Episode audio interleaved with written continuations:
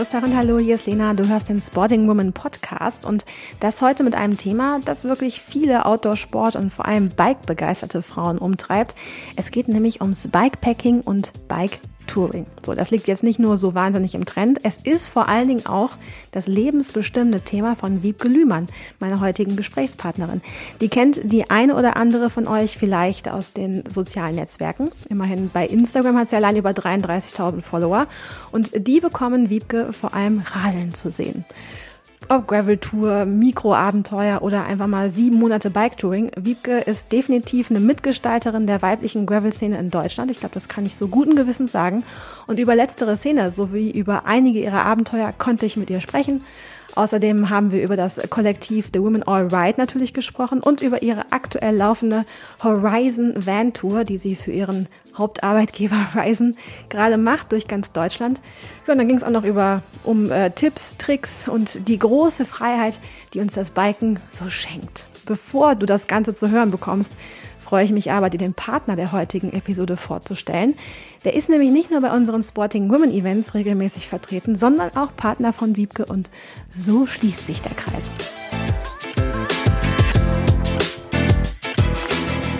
Diese Episode wird dir nämlich präsentiert von Uwex und Uwex ist von einer Tatsache mehr als überzeugt, dass Frauen ganz genau wissen, was sie wollen. Da kann ich natürlich nur mit dem Kopf nicken und auf eben jenem Kopf sollte beim Biken auf jeden Fall ein Helm sitzen. Nicht nur als Brand Ambassador, sondern auch einfach als ja, Radfahrerin bestätigt das auch Wiebke in unserem Gespräch. Da sind wir uns, würde ich mal spontan sagen, wirklich alle einig, dass ohne Helm eigentlich nichts mehr geht beim Biken. Nur Frage ist natürlich, welcher Helm darf es denn sein? Totale Geschmackssache, eh klar. Es kann sich aber tatsächlich lohnen, auf eine Women's Edition zu setzen. So heißen die Frauenmodelle bei Uwex jedenfalls und die Modelle unterscheiden sich nicht nur in der Form und Größe, da wir Frauen da einfach andere Voraussetzungen haben. Nee, es geht auch ums Design und das muss heute längst nicht mehr bedeuten, dass alles so pretty in pink ist, nur weil es für uns Frauen ist. Den Uwex Rise CC in der Women's Edition, den gibt's tatsächlich und ich gebe zu, dass ich mich da so ein bisschen in das Design auch ein bisschen verguckt habe. In einem ziemlich coolen Schwarz-Gold-Mix und Silber-Lila. Check den Rise doch gerne mal auf uvex-sports.com aus. Link gibt's auch in den Show Notes. Und wenn du selbst auch Bock hast auf die Women's Edition vom Uvex Rise CC, dann habe ich eine gute Nachricht. In den nächsten Tagen werden wir davon auch ein Modell auf unserem Instagram-Channel verlosen. Also einfach mal Augen aufhalten äh, und mit ein bisschen Glück genauso stylisch wie die liebe Wiebke auf dem Bike unterwegs sein. Und mit ordentlich Bike Talk geht's hier jetzt auch weiter. Ich sag viel Spaß beim Podcast. Wiebke, Bikepacking gehört eigentlich nicht nur zu deinem Leben, es gehört zu deinem Alltag, zu deinem Job, zu allem irgendwie. Kannst du dich noch an deine allererste Tour erinnern und uns da so ein bisschen mal mitnehmen? Weißt du das noch? Ja, ähm, meine allererste Tour war tatsächlich auch meine längste und größte Tour. Also ich bin direkt durchgestartet mit einer siebenmonatigen langen Tour durch Südamerika 2019 ich hatte das Fahrrad ganz neu, ich hatte die Parktaschen ganz neu. Ähm, ich bin schon vorher ein bisschen Triathlon gestartet und hatte so eine Grundfitness auf jeden Fall, aber eigentlich gar nicht so richtig den Plan vom Bikepacken oder Radreisen eigentlich. Also da gibt es so eine Unterscheidung zwischen Bikepacking und Radreise oder Biketouring. Das hängt ein bisschen so von den Taschen ab. Und mhm. ich hatte damals die großen Packtaschen, die Panniers von Ortlieb am Bike und das ist eigentlich Bike Touring, wo du wirklich auch ziemlich groß, äh, schwer beladen bist ähm, und genau mit allem quasi ähm, dich aufmachst und das Ziel war einmal so quer durch Südamerika zu fahren, was ich auch gemacht habe, ähm, genau und das war eigentlich auch die krasseste Tour bisher, die ich gemacht habe dann. Wie kommt man auf so eine Idee? dann so aus dem Nichts quasi. Ja, also die Idee war, zwischen Bachelor- und Masterstudium mhm. nochmal einen Break zu machen und nochmal was anderes zu sehen. Und für mich heißt was anderes sehen auch immer mit ein bisschen Zeit und auch dann die Sprache lernen und die Menschen vor Ort kennenlernen mhm. und so. Und ich wollte auf jeden Fall mein Spanisch ähm, aufbessern, beziehungsweise erstmal anfangen, Spanisch zu lernen. Ach so. Das auch, genau. Und ähm, da ergibt sich das halt irgendwie total cool, wenn man ähm, also ich bin halt im Bachelor ähm, immer mehr ins SportlerInnenleben quasi reingerutscht und wollte das dann nicht vermieten auf meiner Reise. Also ich habe vorher immer so Backpacking gemacht durch Australien, so klassisch. Ähm, und dachte, jetzt will ich aber das Fahrradfahren nicht einfach aufgeben für so eine Reise und mit dem Rucksack im Bus sitzen, sondern ich will schon auch eine sportliche, eine kleine sportliche Herausforderung haben. Und da hat sich das mit dem Biketouring ganz gut ähm, ergeben und ich habe dann über verschiedene Blogs und über ähm, Influencer quasi und Influencerinnen vor allem auch, also Frauen, haben mich von Anfang an immer sehr inspiriert. Mhm. Ähm, da bin ich ganz früh auf Kolumbien gekommen, dass das ein total radfreundliches und radbegeistertes Land ist. Und so war es dann auch am Ende. Also ich bin dann in Kolumbien gestartet auf die Tour. Schon krass. Und das war 2019, hast du gesagt? Genau. Also direkt nach dem, nach dem Bachelor, den habe ich da noch quasi gerade fertig gemacht und dann ja, ging es direkt los. Und du hast jetzt gerade gesagt, es äh, gab viele Frauen, die dich inspiriert haben. Wenn wir jetzt, das sind ja ne, fast drei Jahre her sozusagen, dann, ähm, ja, in den letzten drei Jahren hat sich in der Gravel- und Bikepacking-Szene gerade an der Frauenfront total viel getan. Aber wer hat dich denn damals inspiriert und wer hat damals so dich, äh, ja, wie soll ich sagen, ermutigt vielleicht auch irgendwie so ein bisschen, das einfach selber zu machen? Ähm, also damals gab es tatsächlich auch schon so, also ich war da irgendwie schon ein bisschen in dieser Gravel-Szene mhm. auch unterwegs. Also Gravel-Bikes gab es da auf jeden Fall auch schon ja, länger ja. und es war schon auch voll der Hype. Ähm, aber also ich habe damals so eine YouTuberin ähm, stark verfolgt, die Nadja Tröger, die ähm, hieß damals noch Mango Mama. Mhm. Die hat in Kolumbien in Bogotá gelebt als Lehrerin, ähm, als deutsche Lehrerin quasi an einer deutschen Schule, glaube ich. Und die ist auch ganz viel Rad gefahren. Also das war so eine der ersten Radinfluencerinnen quasi, die ich kennengelernt habe. Und dann gab es eine australische oder neuseeländische, ist sie, glaube ich, ähm, Fotografin, die heißt Hannah Black, meine ich, Being Hannah auf Insta. Ähm, und die ist mit ihrem Mann auch schon ganz, ganz lange und hat super ausführliche Reiseberichte gemacht. Mhm. Ähm, das war sehr, sehr schön mit den Fotos und die haben immer wieder gesagt, auch irgendwie das einsteigerfreundlichste Land ist Kolumbien. Genau. Aber so richtig Bikepacking hatte ich jetzt kein Vorbild, sondern eher so eine Mischung aus Fotograf und. Ähm, aber inspiriert Fahrrad, auf jeden ja, Fall. total. Ja. Also die sind auch mit dem Rad gefahren. Mhm. Aber das war für mich ziemlich weit weg. Also die waren sehr professionell unterwegs, damals auch schon Bikepacking und so. Und für mich war es erstmal losfahren und erstmal anfangen. Also ähm, genau, aber die ganzen Infos über die Länder und die Fotos, die haben mich da auf jeden Fall schon sehr, sehr abgeholt. Hattest, was war so deine größte, dein, der größte Punkt, vor dem du am meisten Respekt hattest, als du einfach losgefahren bist? Hat dich irgendwas unsicher gemacht und ist das dann wirklich so eingetreten oder gab es ganz andere Punkte letztendlich, die wahrscheinlich noch viel, viel krasser eigentlich waren, als du erwartet hast? Ähm, ich glaube, was einem am meisten Unsicherheit bringt oder wo meine größte Unsicherheit war, war die Auseinandersetzung mit den Leuten von außen, also die Leute, mhm. also wo ich dann halt angefangen habe, das zu erzählen, dass ich das vorhabe. Also in meinem Kopf gab es das Projekt schon lange, aber das dann so zu verbalisieren und den Leuten zu sagen, okay, ich bin jetzt mal weg und ich fahre mit dem Fahrrad durch Kolumbien und so. Und dann halt das Feedback so, boah, krass, bist du sicher? Und warum denn Kolumbien und warum denn äh, Südamerika und warum denn alleine und warum denn, ähm, ja, warum überhaupt so? Also da gab es schon Leute, die sehr kritisch waren und die mhm. mich dann halt auch immer so auf die Probe gestellt haben, wie gut ich denn informiert bin über mhm. die politische Lage, über die Klimazonen, über die äh, das Infrastruktur in den Ländern mit Straßen, mit Fahrbarkeit und so.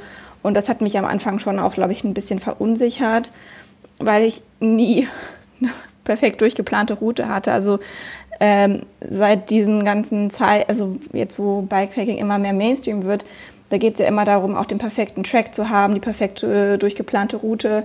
Und die hatte ich damals auf jeden Fall nicht. Ich bin in Bogota gelandet und habe dann mit meinem Gastgeber, den ich auch über so eine Art ähm, Fahrradplattform kennengelernt habe, wo ähm, es darum geht, Fahrradreisenden eine Dusche und ein Sofa zu geben, die halt lange unterwegs sind, also der war sehr offen und hilfsbereit und mit dem habe ich dann quasi diese ersten sechs Tage geplant, wo ich hinfahre und wie lange an jedem Tag ungefähr so.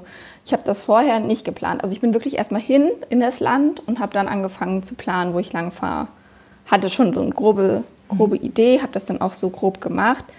Ähm, aber das, da sind so viele Sachen, die du nicht weißt, bevor du nicht in dem Land bist. Wie geht es dir mit der Höhe? Wie geht es dir mit dem Klima? Wie geht es dir äh, mit dem Essen? Wie, wie geht es dir mit dem viel zu schwer bepackten Fahrrad am Anfang? Da musst du halt, also du musst da halt krasse Berge hochfahren und da muss man, da kannst du hier ein bisschen trainieren, aber das ist am Ende, fühlt sich das alles ganz anders an. Ähm, ja, und da, da war ich halt irgendwie so ein bisschen nervös, weil mich die Leute eher verrückt gemacht haben. Mhm.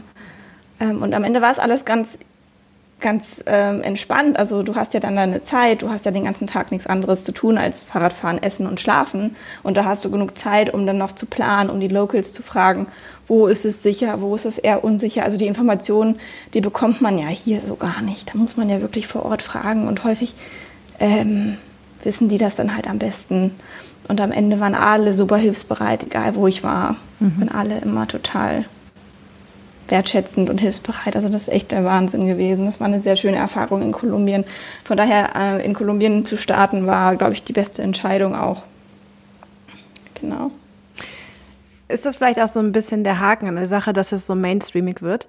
Weil ähm, dann immer so eine, ja, so ein, also Erfahrungsaustausch ist grundsätzlich gut, ähm, aber es sorgt natürlich auch dafür, dass man das Gefühl hat, man müsste jetzt alles perfekt planen, weil Leute, die es schon gemacht haben, sagen vielleicht im Nachgang, also hätte ich mal besser geplant oder wie auch immer. Geht da so ein bisschen die Beauty auf Gravel Biking und Bikepacking oder Bike Touring auch so ein bisschen verloren vielleicht? Macht es mehr Sinn, einfach manchmal loszufahren? Macht auf jeden Fall Sinn, einfach loszufahren. Aber äh, die Frage, die ich mir gerade stelle, hast du schon mal von jemandem gehört, der dann gesagt hat, hätte ich mal mehr geplant? Also Aber wenn du jemanden fragst, wenn du jemanden fragst, was ist so das Wichtigste, so, ja, dann sollte man sich schon einen groben äh, Überblick über die Tour oder sowas verschaffen, wie auch immer. Es kommt drauf an. Ich meine, das ist bei dieser Sondersituation, weil du sehr lange Zeit hattest, glaube ich, ne, muss man dazu sagen, und eben halt nicht limitiert auf, ja, ich will jetzt innerhalb von zwei Wochen von A nach B kommen. So. Aber ähm, ich, also viele Tipps, die man bekommt mit Leuten, die das gemacht haben, ist, ja, einfach losfahren, aber hätte ich fünf, sechs Sachen vermeiden können, wäre es vielleicht durch eine bessere Planung vorher äh, möglich gewesen. Hm, ich glaube, das größte Learning ist eh das, was man unterwegs erlebt. Hm. Also das, was da passiert, darum machst du es ja auch. Du willst ja was erleben, man will ein bisschen Adventure. Wenn man jetzt jedes Hotel schon vorgeplant hat oder jeden Campingplatz, macht das Stress. Dann ähm, fehlt ja auch so ein bisschen die Spontanität. Vielleicht wirst du dann noch eingeladen, bei irgendwem zu pennen oder lernst irgendwen kennen, der dir dann noch einen heißen Tipp gibt, wo es vielleicht, ähm, keine Ahnung, einen Fluss gibt, wo man super gut noch baden kann oder keine Ahnung, es gibt halt so tausend Sachen, die einfach passieren können, wenn man dafür offen ist. Und ich glaube, das ist schon ganz, ganz schön. Ich ähm, sehe aber voll die Chance auch in diesem Mainstream-Ding. Also wenn wir wirklich Backpacking, wenn es wirklich so Mainstream wird und Leute einfach losfahren und so ähm, ja, klimaneutral reisen, so selbstverständlich wird, das fände ich halt total cool. Sanfter, lokaler Tourismus, Tourismus auch vor sich gedacht, jetzt eher so, ja, vielleicht wirklich auch ähm, so Richtung halt in Hütten mal pennen oder auch nicht unbedingt halt immer diese ganze Tourismusmasche, sondern vielleicht wirklich auch bei Privatpersonen und mit Leuten in Kontakt vor Ort kommen und so. Das fände ich halt total schön. Also ich sehe da eine ganz, ganz große Chance, wenn Leute sich mehr und mehr trauen, mehr rausgehen und mehr öffnen und das auch dann zurückgeben können. Also wenn ich jemanden, ich habe jetzt zwei Jahre in Konstanz gewohnt, bevor ich jetzt nach Köln gekommen bin, und wenn ich da jemanden gesehen habe, war neulich mal, oder was heißt neulich, ist schon ein bisschen her, aber da war ein Pärchen auf dem Tandem und man hat auf jeden Fall gesehen, die sind länger unterwegs. Die habe ich dann einfach mit in die WG genommen und dann haben die abends noch für alle Krebs gemacht und wir hatten halt voll den coolen Abend und die haben von ihren Stories erzählt und sind auf dem Weg nach Nepal und es war halt total schön für alle und meine Mitbewohner, die halt vorher voll kritisch waren, haben es dann voll gefeiert und war boah, wie kann man so mutig sein und voll krass und da war richtig so eine zwischenmenschliche Magie und das fand ich total schön, dass ich das ähm, so auch zurückgeben konnte, weil das habe ich ja so oft erlebt, dass mich Leute eingeladen haben und das ist echt was ganz, ganz, ganz Besonderes. Und deswegen sehe ich, das, sehe ich da voll die Chance drin. Und was ich halt ähm, nicht so schön finde, ist natürlich, wenn man dann losgeht und Leuten irgendwelche ungefragten Tipps gibt, die die halt gar nicht wollen. Jeder macht es halt auf seine Art, es ist super individuell. und jeder hat andere Ressourcen. Kann sich nicht jeder die teuersten Räder und die teuersten Taschen leisten, muss auch nicht. Man soll einfach machen mit dem, was man hat. Und ähm, genau, das, deswegen, ich glaube, das ist ziemlich cool, dass das gerade so ein großes Thema ist. Ich freue mich da immer. Ja, voll. Ähm, was haben denn eigentlich die Leute gesagt, die dich im Vorfeld dieser Reise vielleicht verunsichert haben mit ihren Fragen, als du dann wieder da warst? Was war dann die Reaktion? Ähm, ja, die meisten, also es haben ja doch dann auch ein bisschen so meine Freunde und Familie haben das verfolgt. Damals war ich da schon so ein bisschen auf Instagram unterwegs, noch nicht so sehr wie jetzt, aber ähm, so die groben Steps waren irgendwie bekannt und was halt dann ganz schön war, war, dass sich halt alle mit mir auch freuen konnten und ähm, ja, eigentlich hat sich das jetzt bis heute, ich meine, wir reden da jetzt immer noch drüber, mhm. gab es immer wieder Einladungen zu Podcasts oder auch so zu ähm, dann in der Pandemie auch so Corona-freundlichen Vorträgen und so. Äh, lokal oder auch in der Tree-Time war das Thema und so. Und bei Finn Klima, einem Podcast. Und das war schon ziemlich cool, mhm. dass im Nachhinein immer noch so viel ähm, Begeisterung und so viel Interesse an dem Thema war ähm, und auch noch ist. Ähm, von daher jetzt ist das irgendwie für alle so normal. Ich habe das gemacht, das ist jetzt irgendwie ein Teil von mir. Und ja, also wenn ich da mit meinen Eltern drüber rede, die finden das jetzt ziemlich cool. Und damals haben sie noch gesagt, sie enterben mich. So ungefähr. sie zahlen kein Lösegeld, wenn ich irgendwo. Ähm, oh ja, ja. Deswegen, also das war jetzt im Nachhinein sagen alle, das war doch nur ein Spaß, aber ich fand das damals nicht so witzig. Das ähm, wäre wenn gewesen. You never know. Ja, ja. Weiß man nicht. Nee, also jetzt sind eigentlich alle fein und ja, ja warten so, manchmal habe ich das Gefühl, sie warten darauf, dass ich irgendwas Neues mache und ja. nochmal krasser und so höher, schneller weiter. Mal sehen. Aber das ist nicht äh, in, in deinem Blick aktuell, oder? So dieses. Es ist ja lustig, dass es so, dann sofort diese Erwartungshaltung kommt, wow, jetzt hast du schon so einen rausgehauen, dann setzt man noch einen drauf. Ja, also genau von außen, aber ich glaube, das kommt auch so ein bisschen von einem selbst. Also klar, ähm, ich habe auch öfter schon überlegt, einfach nochmal nach Kolumbien, weil das da so schön war.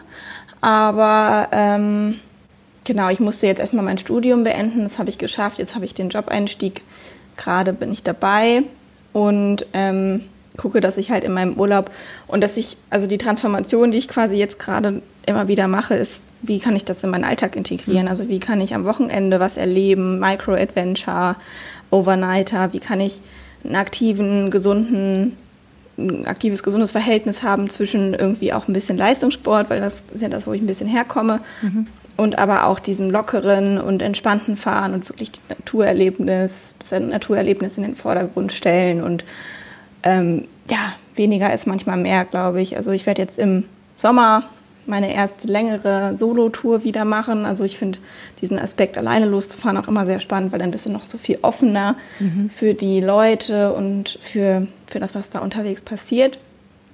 Ähm, da freue ich mich mega, weil das habe ich halt jetzt drei Jahre lang nicht gemacht.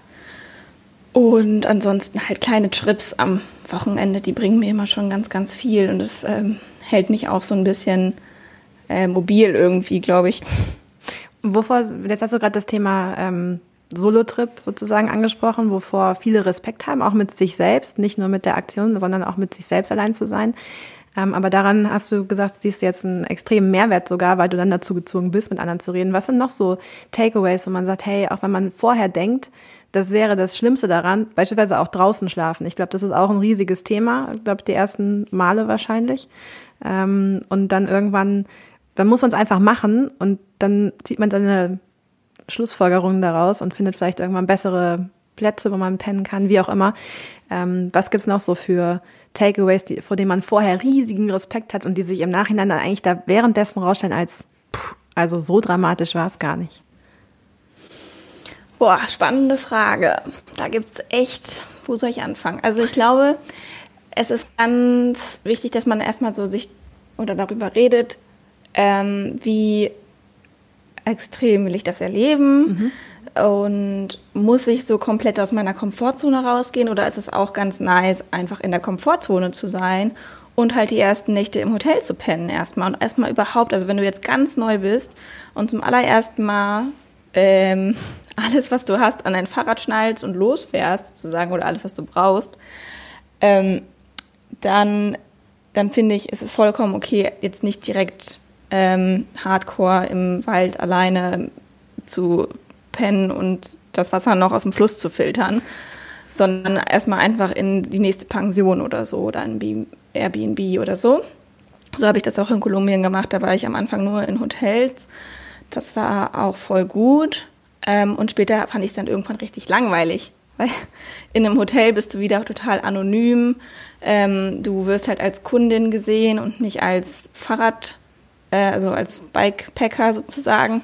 Und das fand ich dann irgendwann irgendwie langweilig. Ich war das nicht mehr. Ich wollte dann wirklich im Zelt pennen und unabhängig sein. Das Fahrrad, das leiht einem so viel, viele Möglichkeiten und so viel Unabhängigkeit. Du hast dein, dein kleine Campingküche dabei, du hast dein Zelt, dein Bett, du, du hast alles, was du brauchst, du kannst das Fahrrad selber reparieren.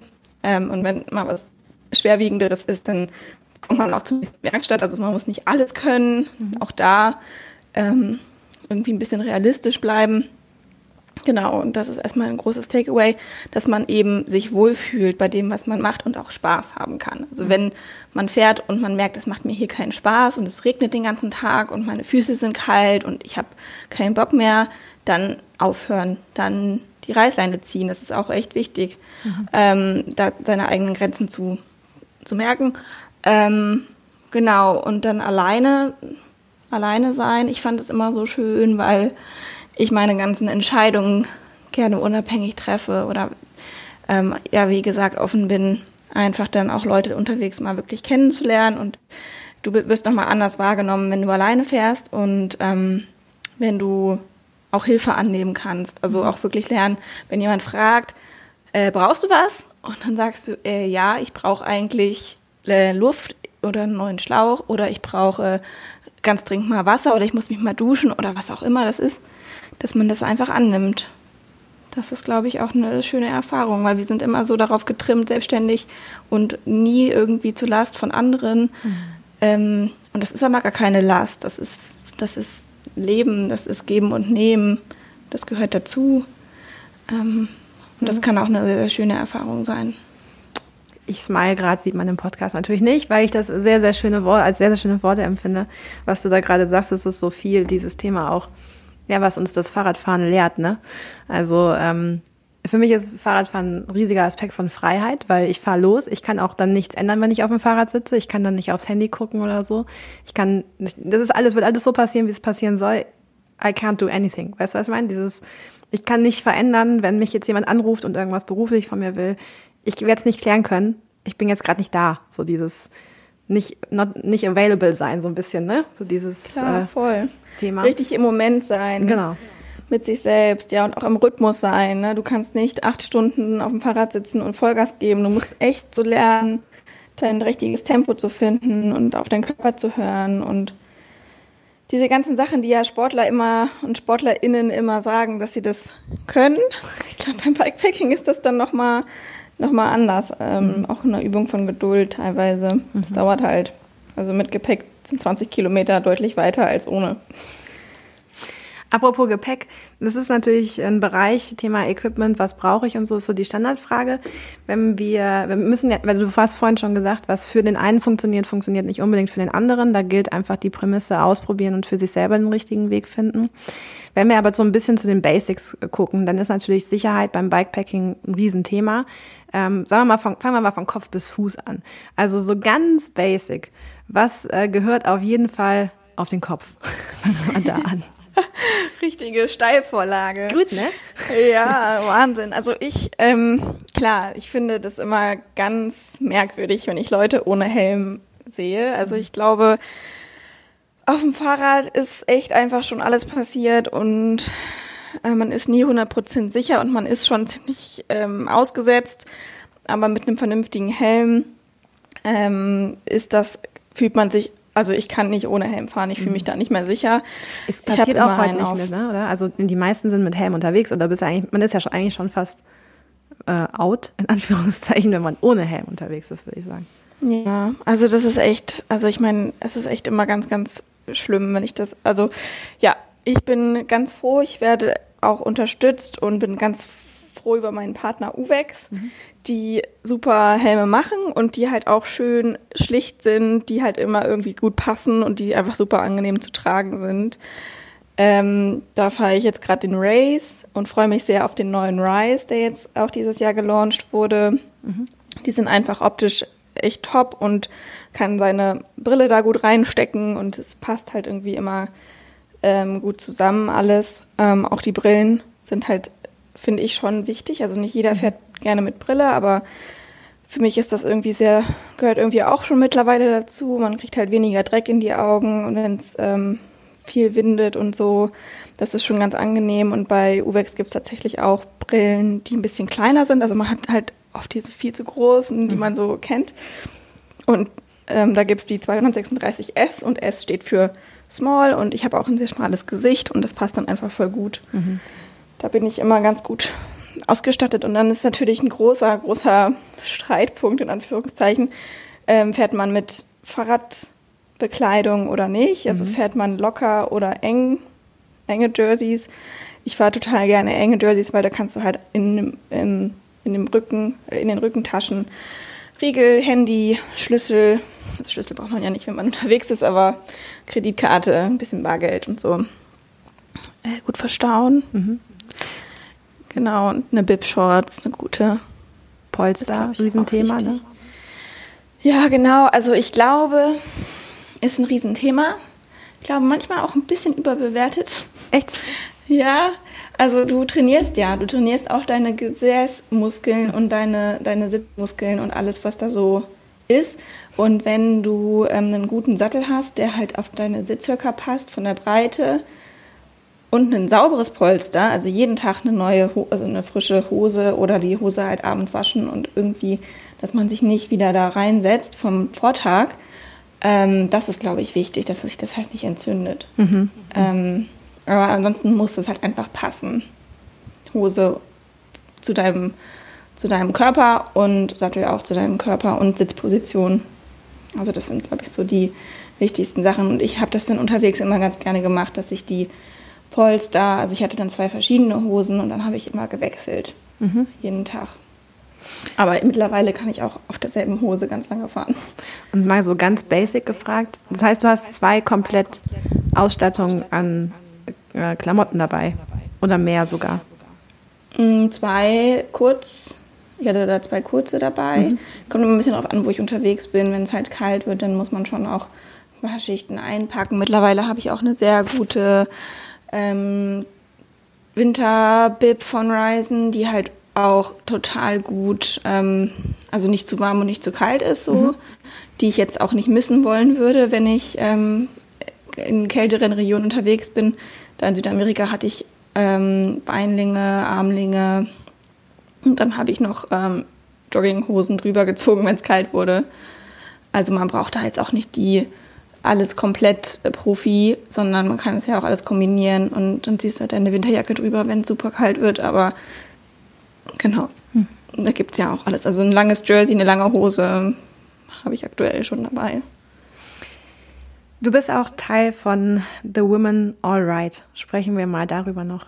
Ähm, ich ja. finde es höchst spannend, ähm, jetzt nicht nur, weil wir Sporting Women sind und ihr The Women All Right, sondern ich finde, das ist, äh, ihr habt einen sehr, sehr spannenden Ansatz und eine sehr spannende Vision. Ihr seid ein Kollektiv von Frauen. Ähm, ihr setzt euch für Frauen in der Fahrradwelt ein. Insofern, äh, da überschneidet sich das auf jeden Fall, auch wenn wir an einer ganz anderen äh, Front sozusagen sind. Aber was ist eure Vision? Was, äh, was steckt hinter The Women All Right? Genau, also wir sind acht Frauen aus verschiedensten Städten, also wir sind auch durch ganz, also in ganz Deutschland verteilt. Und unsere allergrößte Vision ist, ähm, aufzustehen und Sichtbarkeit zu schaffen mhm. für Flinter. Das definieren wir ganz bewusst so. Also nicht nur Frauen, auch wenn das erstmal aus dem Namen etwas verwirrend ist, aber im Prinzip Frauen, Lesben, Intertrans, Non-Binäre und Agender-Personen. Also eigentlich alle, die jetzt nicht ganz, äh, also Menschen einfach, die sich ähm, äh, unterrepräsentiert fühlen in mhm. der Rad- Welt, in der Radszene. Ähm, und wir wollen da möglichst inklusiv und möglichst divers auch einfach sein und ganz sensibel für solche Themen. Also ob das bei Rennen ähm, die Möglichkeit ist, sich auch als Transperson zu melden, wie die Ansprache ist, ob ne, einfach, dass man wirklich Bewusstsein schafft dafür, dass es manche Gruppen, dass Representation matters und manche Gruppen werden einfach nicht gesehen und nicht mhm. gehört und nicht wahrgenommen. Und das ist halt sehr, sehr schade, weil Sport sollte für jede und jeden da sein und ein Mehrwert sein. Mhm. Und da ist einfach eine große Ungleichheit oder noch so eine, auch eine Verteilung von Ressourcen und Aufmerksamkeit, die nicht ganz so cool ist. Mhm. Ist das immer noch so? Also wie ist dein Blick so auf die Entwicklung auch der letzten Jahre? Ähm, ja, also wir haben schon, also es gibt schon viele Events, die da immer mehr Rücksicht drauf nehmen auch oder die sich da bewusst auch ähm, positionieren und das auch kommunizieren. Nichtsdestotrotz und gerade in so sehr lokalen, in kleinen Strukturen, also die, das ist halt ein Prozess, das dauert über lange Zeit, mhm. einfach dieses Bewusstsein zu schaffen. Es gibt nicht nur Frauen und Männer, es gibt auch noch ganz, ganz viele andere diverse ähm, Identifikationen und ähm, Orientierungen, die halt total ähm, ja, wichtig sind, einfach gesehen zu werden. Auch die, finde ich, immer einen großen Mehrwert für die Gesellschaft liefern, weil die halt ähm, nochmal eine andere Sichtweise mit reingeben, weil die Strukturen hinterfragen können, weil wir leben halt einfach in so patriarchalen, gewachsenen Systemen und das ist nicht immer leicht und wir wollen halt gerade einfach auch darauf aufmerksam machen, dass Frauen äh, oder Flinter alle sozusagen ähm, ja auch nicht immer die sein müssen, die dieses Thema alleine so behandeln, sondern es soll halt auch ein Mainstream-Thema werden, so wo auch Männer mit im Boot sitzen, wo wir alle darüber nachdenken, wie können wir noch stärker werden in der Gesellschaft. Wie können wir jungen Mädchen und heranwachsende Leute, Menschen stärken auf ihrem Weg. Ähm, genau. Und das kann Fahrradfahren, ne? So ein bisschen. Das, genau. Das, ist natürlich dann, genau, das ist so unser gemeinsames Thema mit dem Radfahren, mhm.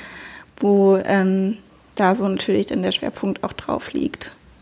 Genau. Äh, diese, diese Leidenschaft für, von mir aus, was ich vorhin beschrieben habe, mit diesem Freiheitsgefühl oder dieses einfach mal machen und sich den Mut zutrauen, es dann auch einfach zu tun, das ist, glaube ich, schon was, was dir der Sport geben kann. Mehr als vielleicht jetzt ein Job. Vielleicht auch manchmal mehr als Dinge im Privaten, sondern einfach so dieses, ja, durch den Sport über sich hinaus zu wachsen, ist kein Mythos, das passiert. Ne?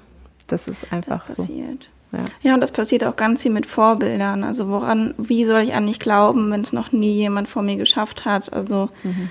ähm, wir sind da auch einfach sehr stark in einem Prozess und ähm, sind, also die gibt verschiedene Ansätze, die wir da verfolgen. Und einer ist zum Beispiel auch einfach Wissensvermittlung und Informationen sammeln auf unserem Blog, thewomenalright.cc, ähm, wo dann ganz viele verschiedene Themen einfach bearbeitet werden, ob das halt auch mit Sitzbeschwerden, mit Training und Periode, mit ähm, wie was ist eigentlich so mit Rennen, wie ist das also wie, wie funktioniert Bikepacking, keine Ahnung, alles. Also probieren mhm. wirklich ganz divers ähm, diese ganzen Radthemen auch einsteigerinnenfreundlich und flinterfreundlich sozusagen zu beleuchten und zu sammeln und aber gleichzeitig auch Vorbilder zu suchen. Also Flinter, die ähm, gerne über ihre Story auch reden und wir wollen den Leuten auch eine Plattform geben, dass, dass wir sozusagen, weil wir sind auch alle weiß, sind auch alle cis, wir möchten aber, dass,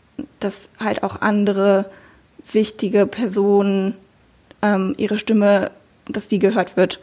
Und deswegen gibt es auch immer so eine Rubrik All Right With und da gibt es jeden Monat ähm, eine neue Person, die sich vorstellt und ihren Werdegang so ein bisschen erzählt. Mhm. Und so, ja, einfach ein spannender Austausch.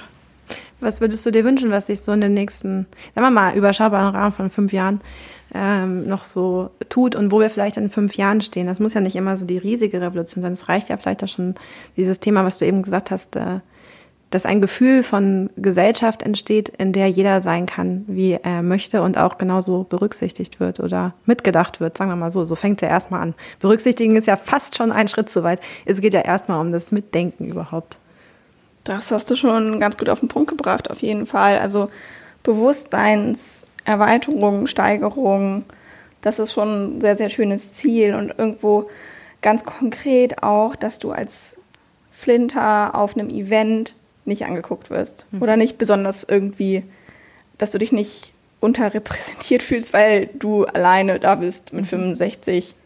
ähm, Männern sozusagen. Also einfach die Diversität auch sichtbar wird, mhm. dass es sichtbar wird, dass man es sowohl in Werbung als auch auf Events tatsächlich mitbekommt, okay, hier haben alle ihren Platz und es macht allen gleich viel Spaß, in Anführungszeichen so. Das wäre halt schön, wenn das so ein bisschen selbstverständlicher wird, dass, dass, die, man, dass man dann, sag ich mal, in Anführungszeichen gemischteres Publikum hat. Mhm, mh. Bei Spotting Woman haben wir unseren Hashtag, der heißt Stronger. Also das Hör ist, äh, das steht natürlich für Sie. Ähm, genau. Und da ist immer so ein bisschen die Frage, ähm, ja, nach deinen eigenen Stärken. Aber statt dich zu fragen, was deine eigene Stärke ist, würde mich tatsächlich interessieren, ähm, ja, welche dieser Stärken du tatsächlich durchs Sporttreiben bekommen hast. Weil man muss dazu sagen, du hast es vorhin schon gesagt, du kommst ja nicht klassischerweise nur vom Fahrradfahren, sondern da gibt's noch eine Fußball-Vergangenheit davor und Triathlon sozusagen. Ähm, was hat dir all dieses Konglomerat aus wunderbaren Sportarten ähm, gegeben, was, ja, was dich heute immer noch weiterbringt, im Alltag vielleicht auch? Mhm. Ja, voll. Also ich glaube, dass man echt viel selbst entscheiden kann und Selbstbestimmung was ganz, ganz Schönes ist, dass man besser werden kann, trainieren kann, an sich glauben kann und das Selbstvertrauen auch wachsen kann. Mhm. Und das ist was, was mir der Sport auf jeden Fall gegeben hat. Ich glaube, eine gesunde Portion Selbstvertrauen ist schon, kann sehr, sehr wichtig sein, ähm, resilient zu sein in Stresssituationen, auf seine eigenen Ressourcen zu vertrauen und ähm, mit sich selber klarzukommen und da die Unabhängigkeit auch zu, zu spüren und zu leben und mutig zu sein. Mhm. Macht das Sinn? Ja, es macht Sinn. Das sind schöne, schöne Tugenden, Dinge, die man sich ja wünscht. Ja, vielleicht zum Abschluss ganz kurz, was passiert so diesen Sommer? Äh, ich meine, wir haben jetzt, äh, wir nehmen diesen Podcast auf, jetzt ist es äh, Anfang April. Erscheinen wird er eher ähm, ja in Richtung ein, zwei Wochen. Also sind wir schon einen Schritt weiter, aber nichtsdestotrotz, was geht bei dir so ab in den nächsten Boah. Monaten? All, einiges wahrscheinlich. Ja, krass. Dieses Jahr wird auf jeden Fall äh, wild. Ich mache äh, ab Juni eine Tour durch ganz Deutschland mhm. für Ryzen. Da arbeite ich jetzt. Ähm, da geht's durch die ganze Republik in verschiedene Städte. Ähm, ich möchte vor Ort mit Menschen in Kontakt kommen und Cycling-Units anbieten, zusammen Kaffee trinken, zusammen plaudern, auch laufen gehen. Auch vielleicht gibt es auch den einen oder anderen See, wo man mal zusammen reinspringen kann. Also wirklich so eine, ähm, die nennt sich Horizon Van Tour durch, durchs ganze Land, einmal so im Uhrzeigersinn ähm, rum. Das geht zwei Monate lang. Da bin ich, auf jeden Fall freue ich mich sehr, wenn da ganz viele Flinter ja. am Start sind. Ähm, das ist jeder willkommen. Da bin ich auf jeden Fall sehr gespannt. Ähm, und dann im August fahre ich alleine durch Norwegen für einen Monat, habe ich dann Urlaub und ähm, bin ich mal wieder allein unterwegs, genau.